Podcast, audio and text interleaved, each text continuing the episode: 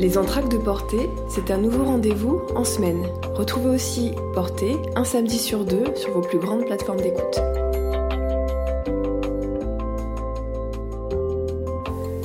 Bonjour, je suis Marie, je suis sophologue et préparatrice mentale sur Bordeaux.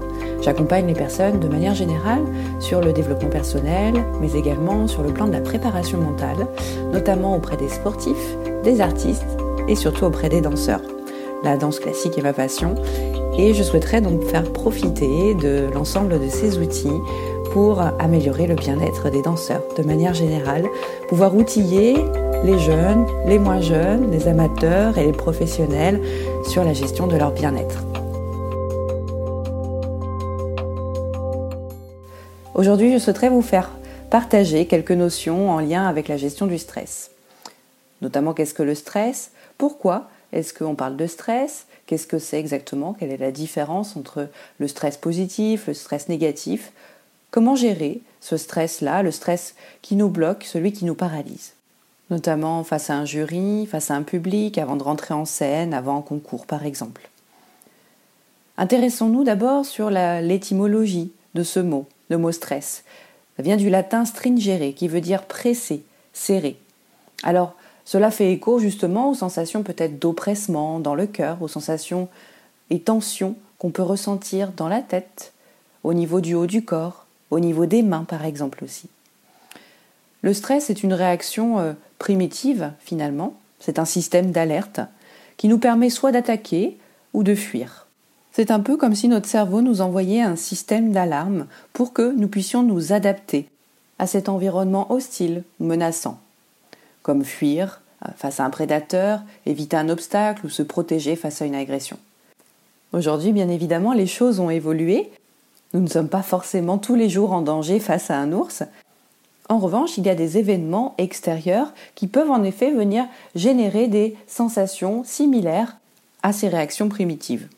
Ces événements sont plus euh, généraux, comme par exemple un accident, une mauvaise nouvelle, un changement, de situation, euh, une annonce où il va falloir forcément s'adapter, prendre des décisions, agir, ne pas rester dans l'inhibition, ni dans la fuite. Alors en ce sens, on peut dire qu'il y a en effet deux types de stress. Il y a donc le soi-disant positif, celui qui euh, est nécessaire, celui qui nous permet de nous donner de l'élan, un peu comme un, un moteur finalement qui nous donne ce sentiment de puissance lorsqu'on est par exemple sur scène, lorsqu'on est sur le parquet, lorsqu'on danse. Elle nous donne la motivation, le courage. Et puis il y a le stress plus négatif qui vient générer un taux de cortisol dans notre corps. Là où en effet on parle de stress négatif, c'est quand ce stress vient bloquer nos capacités cognitives. Lorsqu'au niveau du mental, ça vient se figer. Lorsque, au niveau des pensées, ça vient entraîner un discours intérieur négatif. Lorsque je perds la mémoire. Lorsque j'ai des manifestations également physiques au niveau du corps qui vient me perturber, comme euh, la vision qui se trouble, les mains moites, les tremblements au niveau des jambes, le cœur qui palpite trop vite, etc.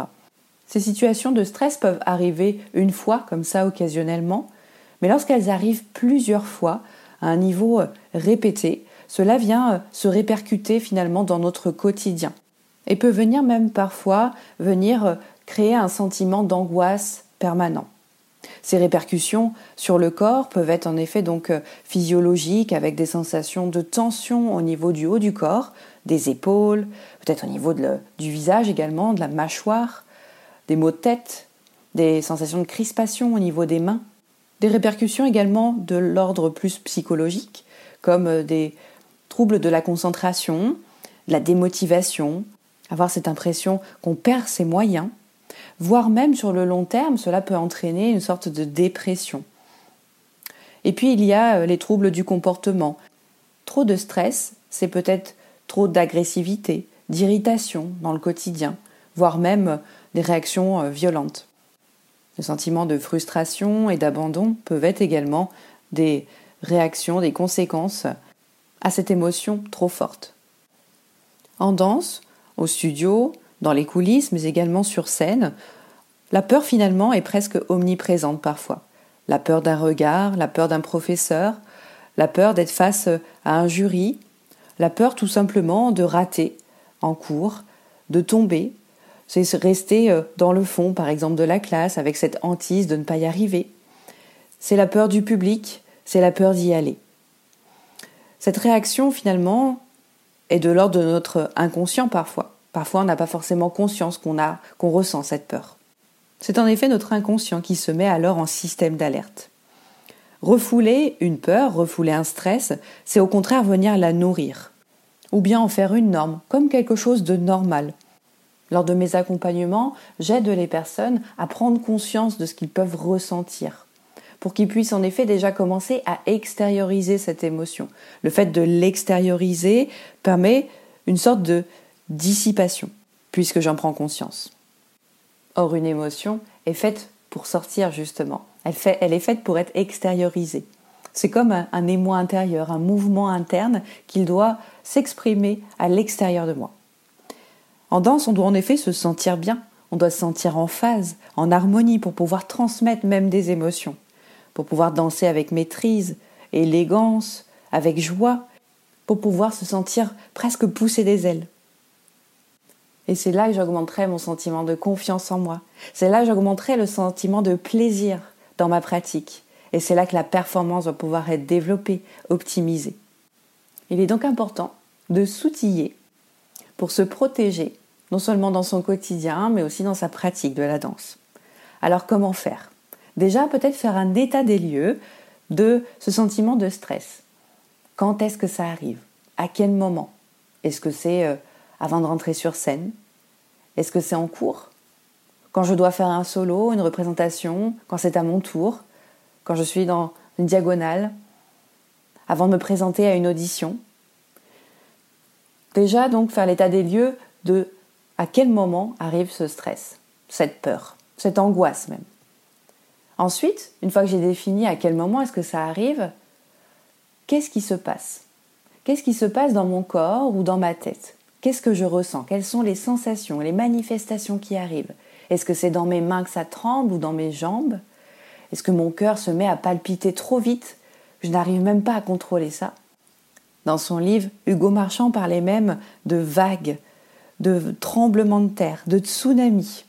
En décrivant bien cette vague, d'une couleur bleue, nuit, avec une gueule béante comme un ours, il décrit sa peur comme quelque chose de violent, comme s'il était dévoré par la panique. Il est alors plus dans l'instant présent, comme s'il avait le sentiment de que quelque chose s'échappait complètement. N'est plus dans le contrôle. Ensuite, une fois que j'ai défini donc euh, ces manifestations de stress qui arrivent en moi, mentalement, physiquement, émotionnellement à ce moment-là, je définis également mes pensées. Quel est mon discours intérieur? Qu'est-ce que je me dis mentalement dans ma tête à ce moment-là?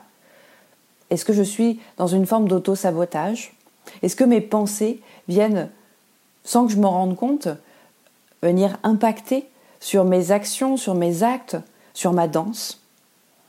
Quelles sont ces phrases? Quels sont ces mots que je me dis? Et une fois que j'ai fait l'état des lieux de tout ça, je me dis qu'est-ce que je fais déjà pour contrôler ça aujourd'hui? Est-ce que j'ai déjà des routines, des outils pour pouvoir gérer cette peur, gérer ce stress? Ou au contraire, est-ce que finalement c'est un stress qui est subi? Est-ce que je le subis depuis très longtemps?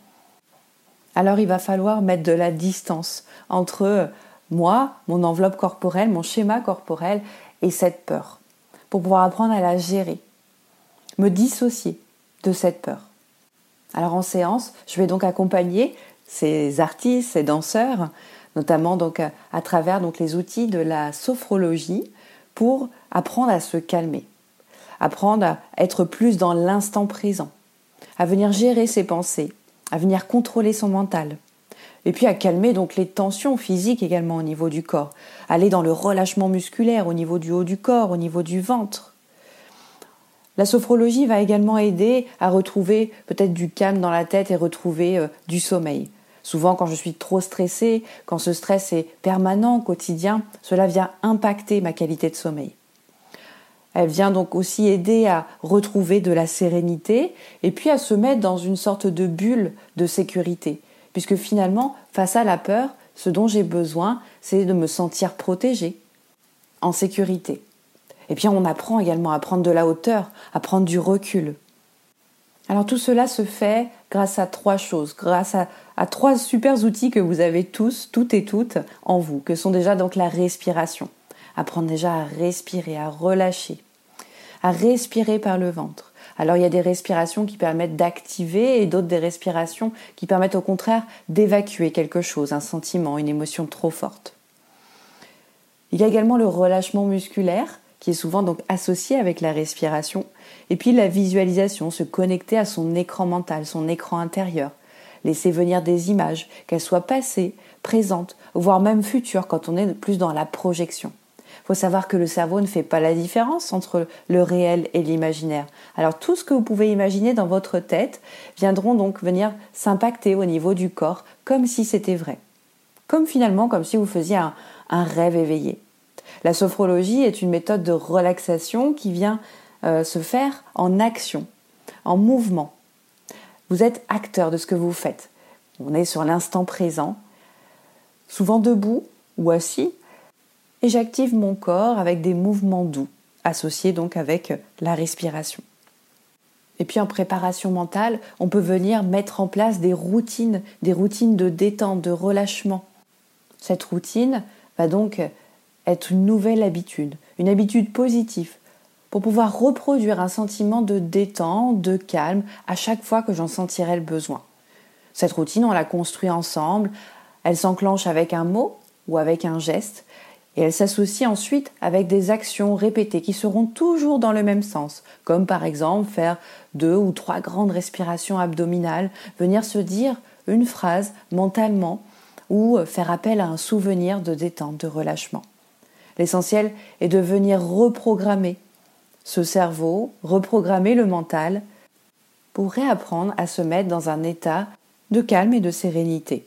Un état que je pourrais donc reproduire finalement dans mon quotidien à n'importe quel moment, lorsque j'ai besoin de prendre la parole en public, avant euh, un examen, avant euh, une opération, avant peu importe en fait l'événement, puisque ce sera un outil qui sera en vous quelque chose que vous maîtrisez finalement. On revient dans la maîtrise, la maîtrise du corps, la maîtrise du mental. Alors apprenons donc à faire de notre mental notre meilleur allié pour ne pas se laisser déborder par ce stress.